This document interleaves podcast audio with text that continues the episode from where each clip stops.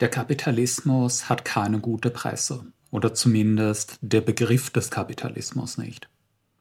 In einer repräsentativen Umfrage in der deutschen Bevölkerung stimmten kürzlich 55 Prozent der Befragten der These zu, der Kapitalismus hat der Welt mehr geschadet als genützt. Unter jungen Menschen unter 30 sind die Zustimmungswerte zu diesem Satz sogar noch höher.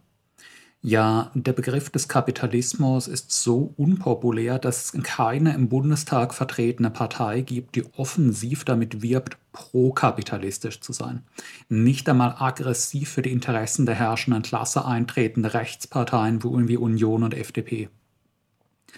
In Unionskreisen ist es üblich zu bestreiten, dass die BRD überhaupt eine kapitalistische Gesellschaft sei und wird stattdessen der Verlegenheitsbegriff der sozialen Marktwirtschaft ins Feld geführt, die etwas ganz anderes sei als der echte Kapitalismus, wie er beispielsweise in der angelsächsischen Welt herrsche. Man müsste, wenn man diese allgemeine Einigkeit über Ungerechtigkeit und Dysfunktionalität des Kapitalismus betrachtet, glauben, Deutschland stünde kurz einmal vor einer sozialistischen Revolution. Freilich, davon ist wenig zu sehen. Keine kommunistische Organisation spielt eine wirklich wahrnehmbare Rolle im öffentlichen Leben Deutschlands. Und sogar die linkssozialdemokratische Linke steht kurz davor, aus dem Bundestag und den meisten Landtagen zu fliegen, während von links nichts an ihre Stelle tritt.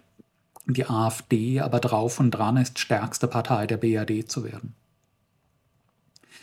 Ganz offensichtlich versteht ein großer Teil dieser 55 Prozent unter dem Kapitalismus und dem, was an ihm auszusetzen sei, etwas erheblich anderes als Kommunistin. Wo aber steckt der Wurm in den gängigsten Formen von Kapitalismuskritik? Warum werden all diese Millionen Menschen, die aussagen, den Kapitalismus abzulehnen, keine Kommunistin, die tatsächlich für seine Überwindung kämpfen? Ich denke, das Ausschlaggebende dafür ist einerseits eine Verwechslung von Ursache und Wirkung, andererseits Hoffnungslosigkeit und Resignation. Und diese beiden Dinge hängen direkt miteinander zusammen. Warum Verwechslung von Ursache und Wirkung? Was die meisten Menschen unter dem Begriff Kapitalismus verstehen und was sie als die Gründe nennen, ihm skeptisch gegenüberzustehen, sind einzelne Symptome dieses Systems, die sie gerade hart treffen der Kapitalismus, wie die Menschen ihn in ihrem Alltag, in ihrem realen Leben erfahren und fassen, das ist diese und jene Rezession. Das ist ihre betriebsbedingte Kündigung. Das ist die Tatsache, dass nach der Kündigung das Arbeitslosengeld gekürzt wird. Das ist ihre explodierende Miete. Das ist die Inflation, die sich in immer verrückter anmutenden Preisen im Supermarkt zeigt. Das sind immer weiter zunehmende kleine und kleinste Widrigkeiten des Alltags dass man seit Privatisierung der Post und den darauf erfolgenden Sparmaßnahmen in 20 Kilometer Radius keine Postfiliale mehr hat. Dass die als sozialer Treffpunkt des Viertels fungierende Eckkneipe aufgekauft und durch Eigentumswohnungen oder einen Filialisten ersetzt wurde. Dass das Klo im Bahnhof oder im Park jetzt einen Euro Eintritt kostet, statt gratis zu sein wie bisher. Und sicher, all das ist auch Kapitalismus. Es ist aber nicht der Kapitalismus.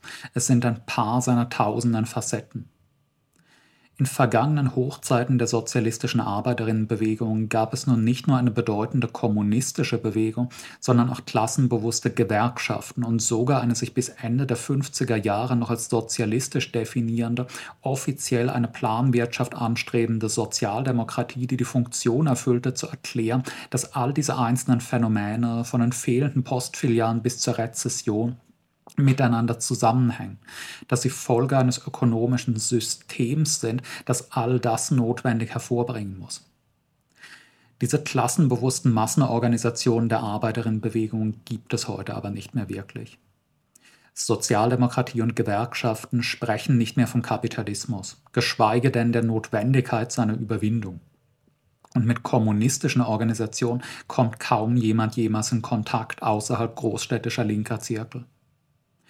Wenn man mit der marxistischen Erklärung des Kapitalismus aber nie in Berührung kommt, wenn man nie den Kapitalismus als ein allumfassendes ökonomisches System gezeigt bekommt, dann liegt auf der Hand, dass man das Symptom als das Phänomen selbst nehmen muss. Dass ein Kapitalismus als ein unverbundenes Nebeneinander aller möglichen Widrigkeiten des Alltags erscheinen muss. Und wenn ich den Kapitalismus als ein solches Nebeneinander aller möglichen voneinander unabhängigen Widrigkeiten sehe, dann liegt als Erklärung dafür jeweils persönliche Schlechtigkeit auf der Hand. Schuld an Kündigungen ist das fehlende soziale Verantwortungsgefühl des Chefs. Schuld an den explodierenden Supermarktpreisen ist die Gier der Einzelhandelskonzerne. Schuld an Sozialkürzungen und höheren Massensteuern ist die Korrumpiertheit der Politikerin. Diese Verwechslung von Symptomen des Kapitalismus mit dem Kapitalismus selbst und das Fehlen einer zusammenhängenden Erklärung für sie muss wiederum in Frustration und Hoffnungslosigkeit umschlagen. Was tue ich, wenn ich alles Schlechte, das mir widerfährt, persönlicher Schlechtigkeit der Herrschenden zuschreibe? Nun, ich wähle andere Herrschende. Und was tue ich, wenn ich sehe, dass unter der SPD-Regierung, die ich statt der CDU-Regierung gewählt habe, nichts besser wird? Wenn ich mit Sozialistinnen in Kontakt komme, wandere ich vielleicht weiter nach links. Wenn das nicht der Fall ist, wie für die meisten, verfalle ich vielleicht in Zynismus und Resignation. Und vielleicht wende ich mich stattdessen den Rechtspopulisten von der AfD zu, die mir gar kein gerechteres und besseres System mehr versprechen, sondern nur noch das innerhalb dieses Systems andere, noch schwächere, noch tiefer hinabgetreten werden und ich dadurch vielleicht relativ aufsteigen kann in der gesellschaftlichen Hackordnung. Man muss den Menschen nicht erklären, dass das Leben im Kapitalismus unsicher und eng ist. Man muss erklären, warum es das ist und was an seine Stelle treten muss. Sozialistische Kritik des Kapitalismus muss darum, glaube ich, vor allem zwei Dinge betonen. Erstens, es sind nicht die persönlichen Eigenschaften der Bosse und Politikerinnen, die an der Misere schuld sind, sondern die ökonomischen Regeln des Systems, innerhalb dessen sie agieren. Nicht, dass die empörten und wütenden Gefühle gegenüber gierigen Bossen und korrupten und unsozialen Politikerinnen falsch oder schlecht wären. Natürlich sind Kapitalistinnen gierig und natürlich sind bürgerliche Politikerinnen unsozial und häufig korrupt. Aber es wäre nicht sehr viel besser um dieses System bestellt, wenn Sie persönlich als Individuen diese Eigenschaften in geringerem Maße aufwiesen. Im Zentrum marxistischer Agitation gegen den Kapitalismus muss, so trocken und theoretisch es klingt, das Wertgesetz stehen die Betonung der Tatsache, dass in einem System, in dem die Produktion von miteinander in Konkurrenz stehenden Privateigentümerinnen organisiert wird, die Erzielung maximalen Profits Zweck und Antrieb der gesamten Ökonomie ist und nicht die Befriedigung menschlicher Bedürfnisse. Ein Kapitalist muss erstens seine Arbeiterinnen ausbeuten, um von von diesen geschaffenen Mehrwert zu leben. Und er muss sie zweitens mindestens ähnlich stark ausbeuten wie die mit ihm konkurrierenden Unternehmen ihrer Arbeiterin, um seine Produkte zu einem ähnlich niedrigen Preis anbieten zu können. Und das ist eben keine Sache ihrer persönlichen Psychologie, ihrer Gier. Ein Kapitalist muss gierig sein, um als Kapitalist bestehen zu können. Ist er es nicht, lässt er zu, dass seine Profitrate deutlich niedriger ausfällt als die seiner Konkurrenten, dann wird er von diesen Konkurrenten überflügelt werden und untergehen.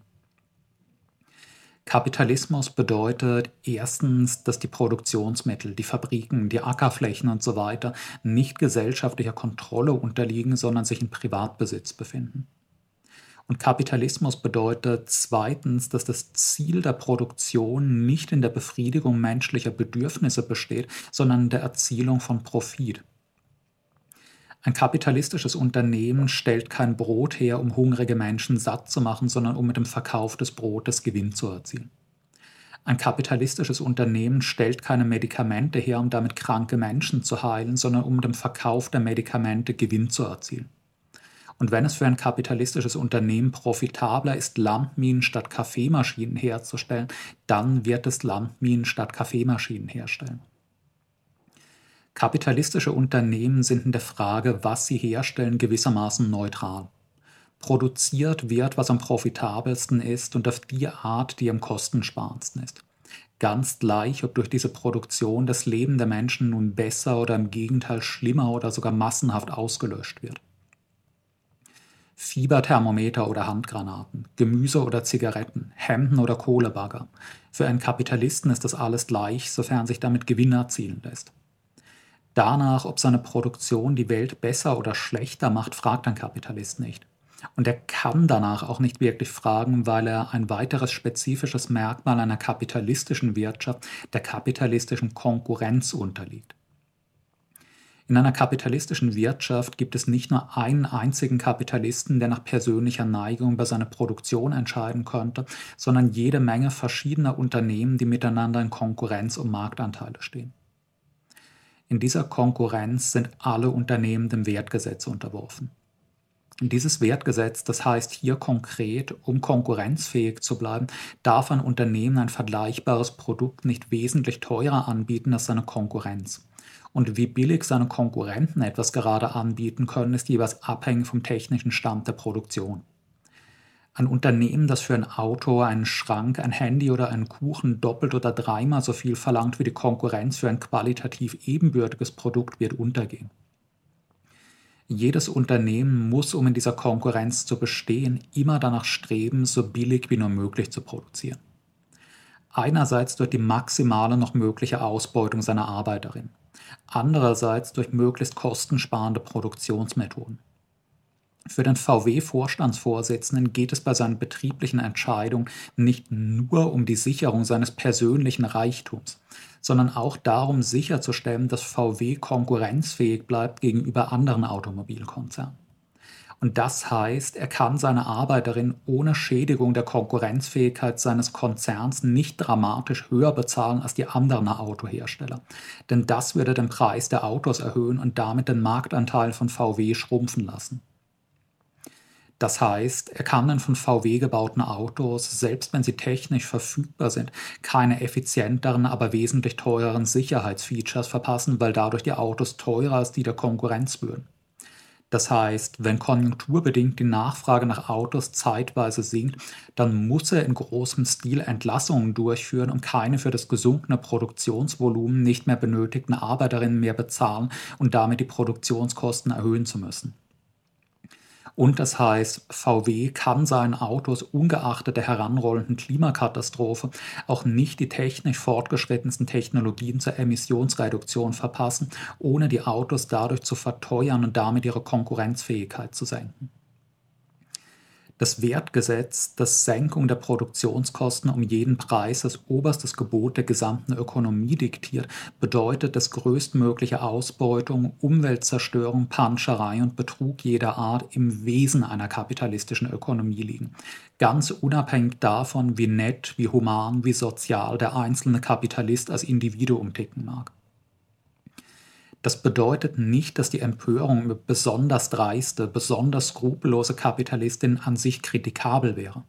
Die Feststellung der Systemzwänge, die das Wertgesetz ihnen auferlegt, die allerschlimmsten Kapitalistinnen entschuldigen würde. Es bedeutet ganz im Gegenteil, dass die Kritik bei solchen einzelnen besonders schlimmen Kapitalistinnen und ihren Auswüchsen nicht stehen bleiben darf dass jeder Kapitalist Teil des Problems ist und sei er noch so human und noch so sozial gesonnen als Privatperson. Und dasselbe gilt für die Staaten und ihr politisches Personal. Denn auch bürgerliche Staaten sind im Handeln indirekt dem Wertgesetz unterworfen. Als sogenannter ideeller Gesamtkapitalist ist es Existenzzweck des bürgerlichen Staates, die bestmöglichen Bedingungen für die Profitgenerierung seines nationalen Kapitals zu schaffen dafür zu sorgen, dass seine Kapitalistinnen ungehindert tun können, was das Wertgesetz von ihnen verlangt, sowohl zu Hause als auch draußen auf dem Weltmarkt. Vom Erfolg seiner Kapitalistin hängt dabei auch die Stellung des Staates selbst ab, denn dieser finanziert sich ja aus Steuern. Und die eintreibbaren Steuern sind umso höher, je höher das BIP ist. Und das BIP wiederum ist umso höher, je erfolgreicher die eigenen Konzerne sind und je attraktiver das Land als Investitionsstandort für die Konzerne anderer Länder wahrgenommen wird und daraus aus der Notwendigkeit des Gedeihen des eigenen Kapitals sicherstellen zu müssen, um selbst seine Stellung in der Staatenkonkurrenz zu bewahren, folgen alle Scheußlichkeiten, die alle bürgerlichen Staaten ständig praktizieren. Arme Menschen, die ihre Miete nicht mehr zahlen können, von der Polizei in die Obdachlosigkeit werfen lassen, um den Profit von Immobilienkonzernen zu sichern. Arme Menschen inhaftieren, die im Supermarkt geklaut haben, um den Profit von Einzelhandelskonzernen zu sichern. Klimaschützerinnen niederknüppeln und einsperren, um den Profit von RWE und Co. zu sichern, wenn der den Bau neuer Kohlegruben verlangt. regelmäßig Kriege führen und tausende Menschen totbomben, um andere Staaten zu zwingen, dem eigenen Kapital bevorzugten Marktzugang zu eröffnen oder den Zugang zu günstigen Rohstoffen zu sichern, die, die sein Kapital gerade braucht. Die Abscheulichkeiten, die Kapitalistinnen täglich begehen und die Abscheulichkeiten, die sie schützenden bürgerlichen Staaten täglich begehen, haben von Arbeitslosigkeit bis Obdachlosigkeit und von politischer Repression bis Krieg tatsächlich alle eine gemeinsame Ursache. Das Wertgesetz, dessen Imperativ maximalen Profit für die Produktionsmittelbesitzer zu ermöglichen, in einer kapitalistischen Gesellschaft das gesamte soziale Leben auf ökonomischer wie politischer Ebene diktiert. Das ist der erste Schwerpunkt, den kommunistische Agitation in ihrer Kapitalismuskritik setzen muss. Das Personal der Herrschenden auszuwechseln, sei es auf der politischen Ebene durch Wahlen dieser oder jener bürgerlichen Partei oder auf der ökonomischen Ebene durch bewussten Konsum zugunsten dieses oder jenes fairen Kapitalisten, weil sie alle denselben Regeln desselben Wertgesetzes unterliegen, ist sinnlos. Zweitens. Eine der häufigsten Formen von Kapitalismuskritik auch unter Linken besteht darin, angesichts von Arbeitslosigkeit, Obdachlosigkeit, Armut und imperialistischem Krieg davon zu sprechen, all diese Dinge würden beweisen, dass der Kapitalismus nicht mehr funktioniere. Das beweisen sie allerdings ganz und gar nicht. Und es ist keine bloße Pedanterie, das zu betonen. Die Annahme, all diese Abscheulichkeiten des Alltags wie der Weltpolitik und des Weltmarkts bewiesen das Nicht-Funktionieren des Systems, setzt voraus, dass dieses System eigentlich dafür eingerichtet sei, die Bedürfnisse der Masse der Bevölkerung zu erfüllen. Armut und Obdachlosigkeit können nur dann das Versagen des Kapitalismus beweisen, wenn ein materiell gesichertes Leben aller Menschen jemals ein Ziel des Kapitalismus gewesen wäre.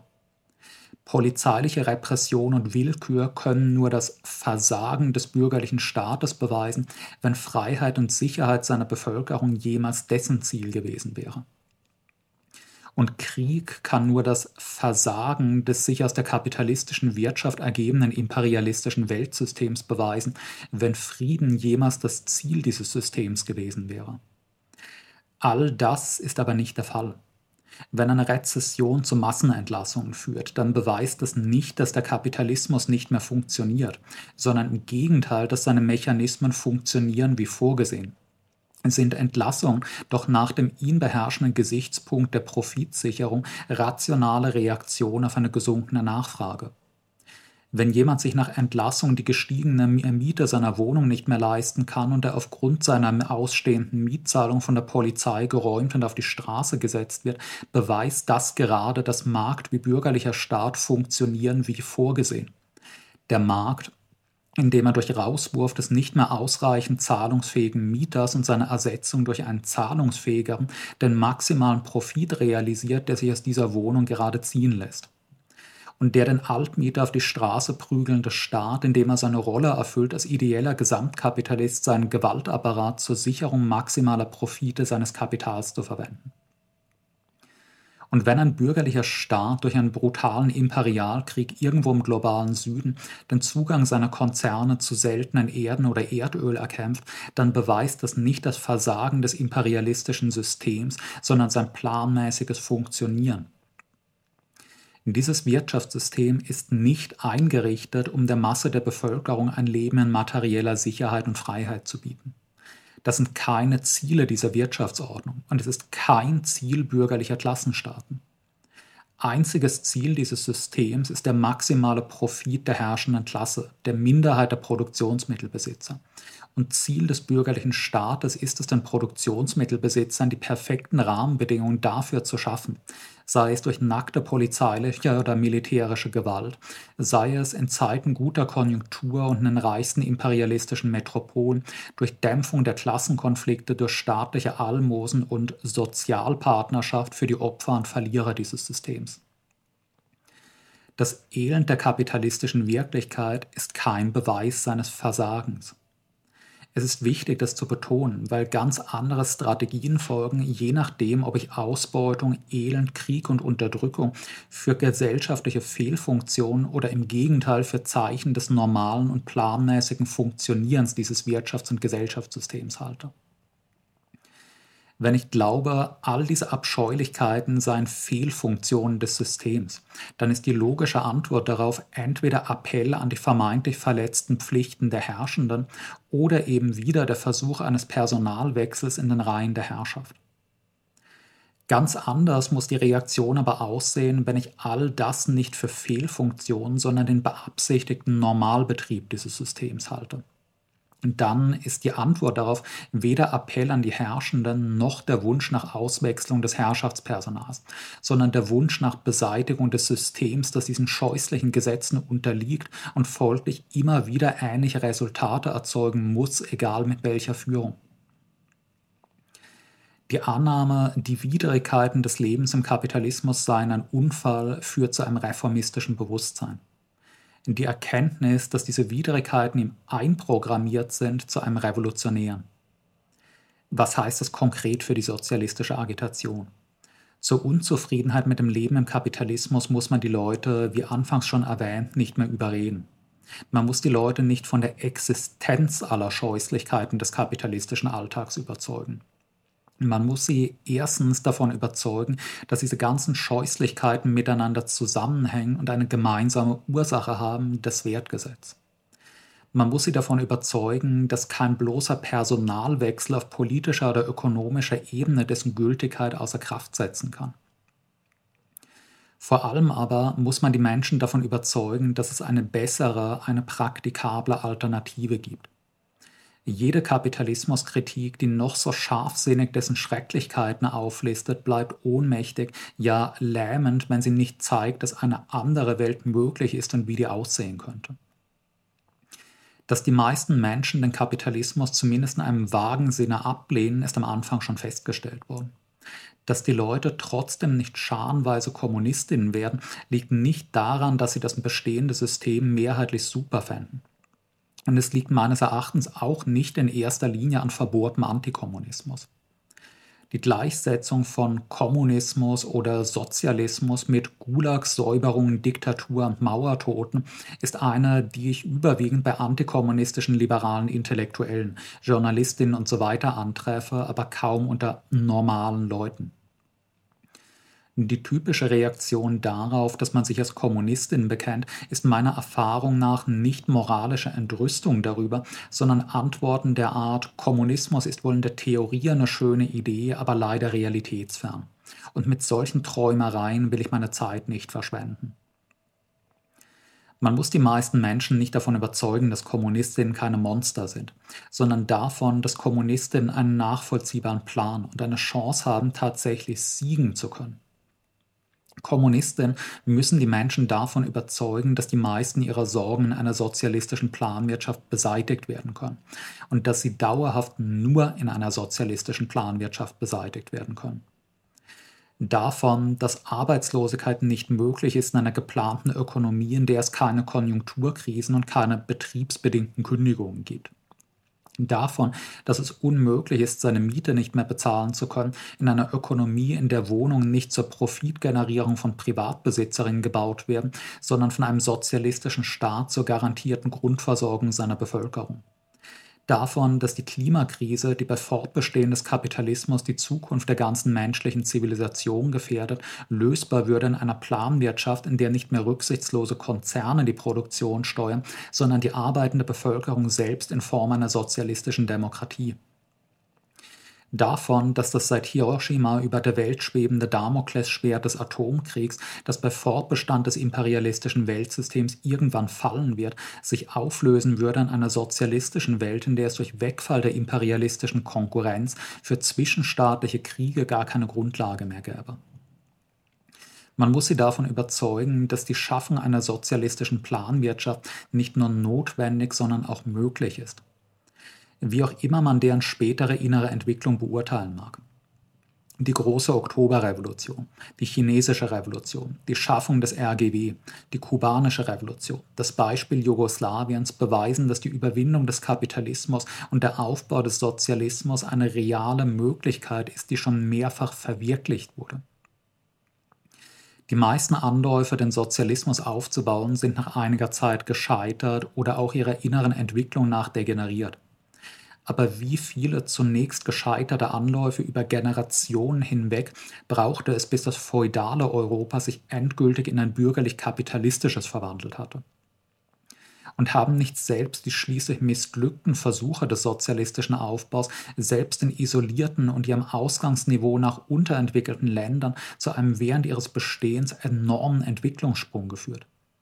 War die Sowjetunion 1970 nicht ein unvergleichlich wohlhabenderes, höher entwickeltes, glücklicheres Land geworden, als es das zaristische Russland 1917 gewesen war? hat Kuba durch seine Revolution nicht erfolgreich den Sprung aus Kolonisierung, Armut und Unterentwicklung geschafft. Hat der Aufbau einer Planwirtschaft nicht die Länder des Balkans in den Jahrzehnten nach 1945 im Rekordtempo in die Moderne katapultiert wenn selbst ihrem Ausgangsniveau nach arme, isolierte und tief entwickelte Länder durch den Versuch des sozialistischen Aufbaus im ersten Anlauf mindestens für einige Jahrzehnte trotz aller Widrigkeiten einen ungeheuren Entwicklungssprung, eine Explosion des Lebensstandards und der Existenzsicherheit ihrer Bürgerinnen erlebt haben, wie würde dann heute das Potenzial eines sozialistischen Europa aussehen? Und man muss die Menschen davon überzeugen, dass es einen gangbaren Weg gibt, dorthin zu gelangen. Die revolutionäre Partei, die den Prinzipien Lenins folgt. Am Ursprung jeder erfolgreichen sozialistischen Revolution der bisherigen Geschichte stammt eine revolutionäre Partei, die sich an leninistischen Grundsätzen orientierte. Es gibt keinen vernünftigen Grund anzunehmen, dass sie das, was sie historisch schon vielfach erreichte, nicht wieder erreichen kann, und zwar besser und dauerhafter. All das muss mit einer Kritik des Kapitalismus einhergehen. Es hilft nichts, den Menschen nur aufzuzeigen, was mit diesem ihre Zukunft, ihr Wohlergehen, ihr Leben gefährdenden System faul ist. Man muss, wenn man nicht nur Recht haben, sondern zum Handeln motivieren will, auch aufzeigen, wie man dieser Fäulnis tatsächlich entkommen kann.